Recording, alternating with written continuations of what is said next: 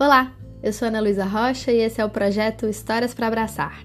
Hoje a gente vai fazer uma viagem até o fim do mundo. É uma viagem que foi uma dessas histórias que alguém contou para alguém, que contou para mais alguém, que contou para outra pessoa e as pessoas foram contando e recontando, tanto que ninguém nem sabe quem foi que contou pela primeira vez. Mas a Anícia de Queiroz Grilo recontou num livro chamado Histórias da Tradição Sufi, publicado pela editora Dervish. E essa história está disponível no site do Festival Boca do Céu, que é um festival internacional de contação de histórias que acontece na cidade de São Paulo. E tem lá no site deles vários contos disponíveis. Um deles é A Viagem do Príncipe Átila ao Fim do Mundo. Vamos ver como foi? Era uma vez um rei que tinha um filho chamado Átila. E um dia, o rei chamou seus sábios conselheiros do reino e perguntou como poderia fazer para saber que o menino Átila, agora já um rapaz, se ele era realmente valente e digno de se tornar o próximo rei. Um dos sábios disse: Mande-o procurar o jardim mágico onde crescem as maçãs da vida, e que ele traga uma maçã para Vossa Majestade. O outro disse que ele deveria ir buscar o anel da verdadeira felicidade. E o terceiro sugeriu que ele mandasse o rapaz trazer o espelho da verdade do palácio do rei Mendoza, que vive no reino do fim do mundo. O rei despediu seus conselheiros e mandou chamar o rapaz. Quando Átila chegou diante dele, esperando o que o pai teria a dizer, esse ficou um pouco em dúvida e disse: Meu filho, a fim de provar o seu valor, eu quero que você saia pelo mundo e me traga um, uma maçã do jardim da vida e o anel da verdadeira felicidade, e também o espelho da verdade do reino do fim do mundo. O príncipe imediatamente concordou com a sua missão em ir buscar as coisas maravilhosas para o pai, e o rei deu uma grande festa de despedida para a partida do seu filho. Naquela noite, o príncipe estava deitado na cama, agitado, um pouco nervoso, pensando como será que ele faria tão estranha viagem como será que ele ia conseguir todas aquelas coisas difíceis? Quando uma luz surgiu num cantinho do seu quarto, e lá no meio da luz ele viu surgir uma forma fantástica que brilhava muito. Não tenha medo de mim, disse a criatura formosa e cintilante. Eu sou sua fada protetora. Estou aqui para ajudar. Seu pai lhe impôs três tarefas. O Átila levantou na cama e arregolhou aos olhos de olhos arregalados, assustado, prestava muita atenção na fada, que disse: Essas tarefas não são tão difíceis como você imagina. Durma bem essa noite. Amanhã, quando partir, eu protegerei você. A fada sorriu e entregou uma correntinha com um talismã para o rapaz. Disse ao príncipe: Ponha isso no seu pescoço, Átila. Quando precisar de mim, esfregue três vezes. Átila, antes que pudesse agradecer, olhou para um lado e viu que a fada tinha desaparecido. Na manhã seguinte, ele montou seu cavalo no pátio do castelo. Estava muito animado porque ele nunca tinha saído do reino antes e ele tinha agora o mundo todo pela frente para ir a lugares tão maravilhosos.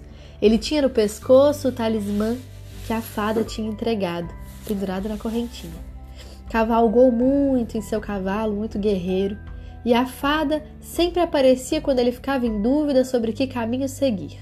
Por três dias ele cavalgou, quando chegava a noite, ele dormia junto ao cavalo. Por fim, chegou a um país desconhecido, um vale cercado por um jardim. Tinha várias muralhas em volta do jardim. Galopou até chegar a uma porta muito pesada. Quando ele encostou nela, ela abriu ele amarrou as rédeas do cavalo na porta, andou pelo pomar. Tinha várias macieiras, várias árvores que dão maçãs, exibindo ramos carregados de frutos. Ele olhou, olhou ao redor e a fada chegou suavemente pertinho do seu ouvido e disse: Apanhe uma das maçãs. Este é o jardim mágico das maçãs da vida. Átila estendeu a mão e apanhou uma maçã vermelha e brilhante, mas assim que ele a tirou da árvore, Muitas criaturas voadoras zumbiram ao seu redor, picando furiosamente suas mãos, seu rosto e seu pescoço. Ele estava muito assustado, mas se lembrou de esfregar o talismã. Socorro, socorro! Ele esfregou três vezes. Imediatamente, todas as criaturas desapareceram. As picadas deixaram de doer. Ele montou rapidamente no seu cavalo, cavalgando até bem longe do jardim mágico, e só quando ele chegou muito longe, ele suspirou aliviado de ter conseguido passar pela primeira prova e tinha maçã no seu bolso.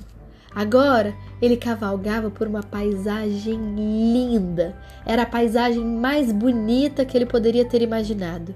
Tinha botões em flores por toda parte e um rio de prata correndo entre as margens cobertas de musgo. Desceu e foi beber no riacho. O cavalo também matava sua sede. O cavalo começou a comer um pouquinho de um pasto verde e o príncipe sentiu muita fome. Três lindas jovens chegaram, com cestos de roupa lavada, e estenderam para secar.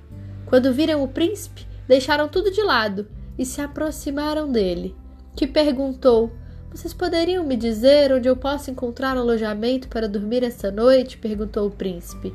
Meu cavalo e eu estamos muito cansados. A moça mais jovem o levou colina acima e mostrou um lugar em que ele poderia ficar por um tempo. Uma granja. Naquela noite, o dono da granja e a sua mulher estavam sentados com o príncipe à mesa quando ouviram bater na porta. Quem poderá ser a essa hora da noite? disse o granjeiro, e foi atender à porta onde estava um velho mendigo, encharcado de chuva. Entre, vovô, entre rápido, venha se aquecer ao fogo. O granjeiro imediatamente veio ajudá-lo a se secar, enquanto a esposa deu uma xícara de caldo para ele se aquecer também por dentro. Envolveram o velho num cobertor quente, e quando os outros foram para a cama, ele se deitou junto ao fogo. O príncipe Átila estava num pequeno quarto que dava para a cozinha, mas no meio da noite ele ouviu alguém reclamando. Levantou-se, foi até a cozinha e viu que o velho estava muito doente. Outra vez, a voz da fada protetora veio ali bem perto do seu ouvido. A maçã da vida! Dá para ele a maçã da vida! O Átila tirou do bolso a preciosa maçã e deu um pedacinho para o vovô. Depois deu outro. Quando terminou de comer a maçã, o velho mendigo parou de reclamar e de repente aconteceram mudanças mágicas e maravilhosas. Os seus olhos se tornaram brilhantes. O seu cabelo, que já era tão branquinho, voltou a escurecer.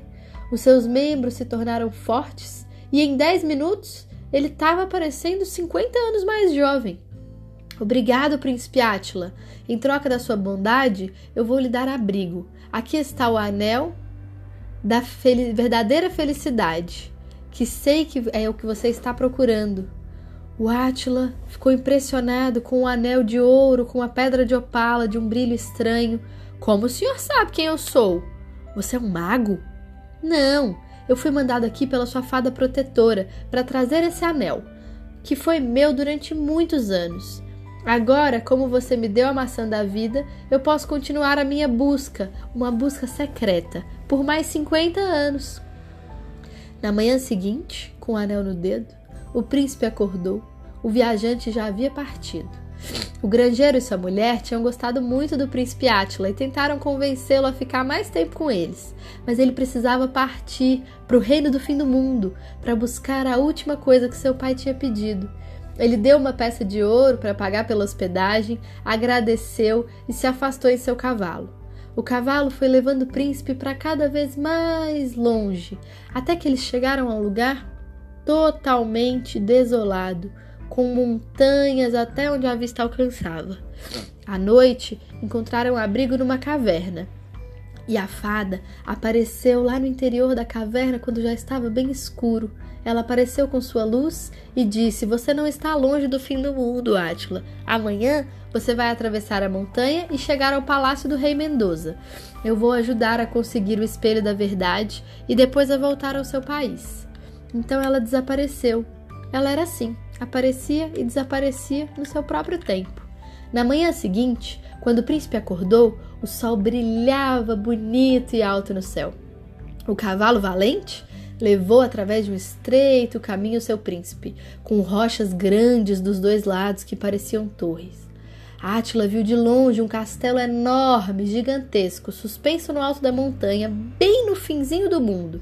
Nele havia cem torres, e em cada uma brilhava uma estrela dourada. O caminho até o castelo era muito difícil, mas o Átila era um bom cavaleiro e conduziu seu cavalo com cuidado por toda a trilha, até chegar às portas douradas do castelo do rei Mendoza. O que deseja? perguntou o capitão da guarda quando o príncipe bateu a aldrava.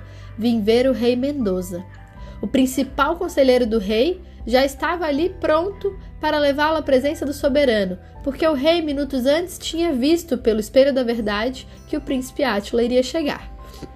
O rei estava sentado em seu trono de marfim, mas não parecia nada contente. Ele disse a Átila: Vivo neste castelo dourado, tenho quarto de tesouros cheio de joias, meus estábulos têm cavalos incríveis, os meus domínios são os mais ricos da terra. Mas eu não tenho paz de espírito, eu não tenho alegria. Por quê? Majestade, disse o Átila, tirando o anel da verdadeira felicidade do dedo e entregando para o rei. Use isto e terá o que não tem. Quando o anel encostou no dedo do rei Mendonça, se encaixou. Ele sentiu a felicidade percorrer cada veia do seu corpo, cada fio de cabelo da sua cabeça. Pulou do trono e falou para o príncipe que ele podia pegar o que ele quisesse, qualquer coisa que estivesse no reino, porque agora ele era o homem mais feliz do mundo. O príncipe Átila pediu o espelho da verdade e o rei disse que poderia dá-lo de todo o coração. Átila permaneceu por algum tempo no fim do mundo e foi homenageado por sete dias e sete noites de festa. Finalmente partiu rumo ao seu lar, levando o espelho da verdade no seu alforje. Ele viajou durante muitos dias pelo longo caminho de regresso até chegar perto de casa. Quando chegava perto do palácio, ele viu um grande, um enorme dragão e notou que a fera estava a ponto de comer uma jovem.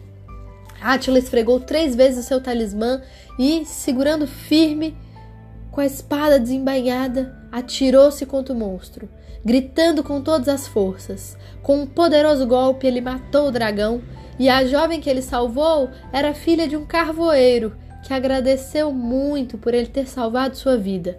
Venha, suba no meu cavalo e eu vou levá-la para casa.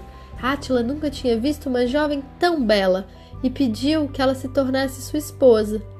Assim, foram alegremente até o palácio. Mas todas as casas estavam fechadas, todas as lojas estavam fechadas, ninguém veio cumprimentar o príncipe, que tinha passado tanto tempo longe do lar. Até as portas do palácio estavam trancadas, e por mais que o príncipe batesse com força, elas não se abriam. Então ele tirou o espelho da verdade de dentro da sua bolsa, olhou e viu que todas as pessoas da cidade estavam muito assustadas por causa do grande dragão, da fera que ele tinha matado. Então ele gritou enquanto balançava sua espada: Saiam de suas casas e lojas, abram o palácio, o dragão está morto. Matei o dragão. Imediatamente o povo feliz saiu correndo de suas casas e lojas. Todos ficaram aliviados e alegres de vê-lo de volta e o levaram para o palácio. A filha do carvoeiro se perdeu no meio da multidão, mas o príncipe apaixonado encontrou de novo a sua amada e a levou para apresentar ao seu pai. O rei estava muito feliz por ver de novo seu filho e deu os parabéns também pelo noivado e pela formosa noiva que ele estava apresentando. O que aconteceu com a maçã da vida, o anel da verdade e o espelho da felicidade? O anel da verdadeira felicidade e o espelho da verdade? perguntou o rei. O Átila então contou toda a história. E eu penso que ele pode até ter usado o espelho da verdade para mostrar que a história era verdadeira. Contou do começo ao fim sem esconder nenhum detalhe e entregou o espelho da verdade ao seu pai, que era o que havia sobrado, ele não tinha mais como entregar a maçã nem o anel, porque ele tinha dado a outras pessoas pelo caminho.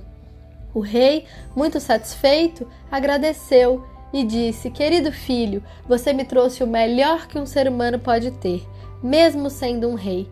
Porque sem a verdade, do que adianta a felicidade? Sem a verdade, o que é que é a vida? E aí, o que vocês acharam dessa história?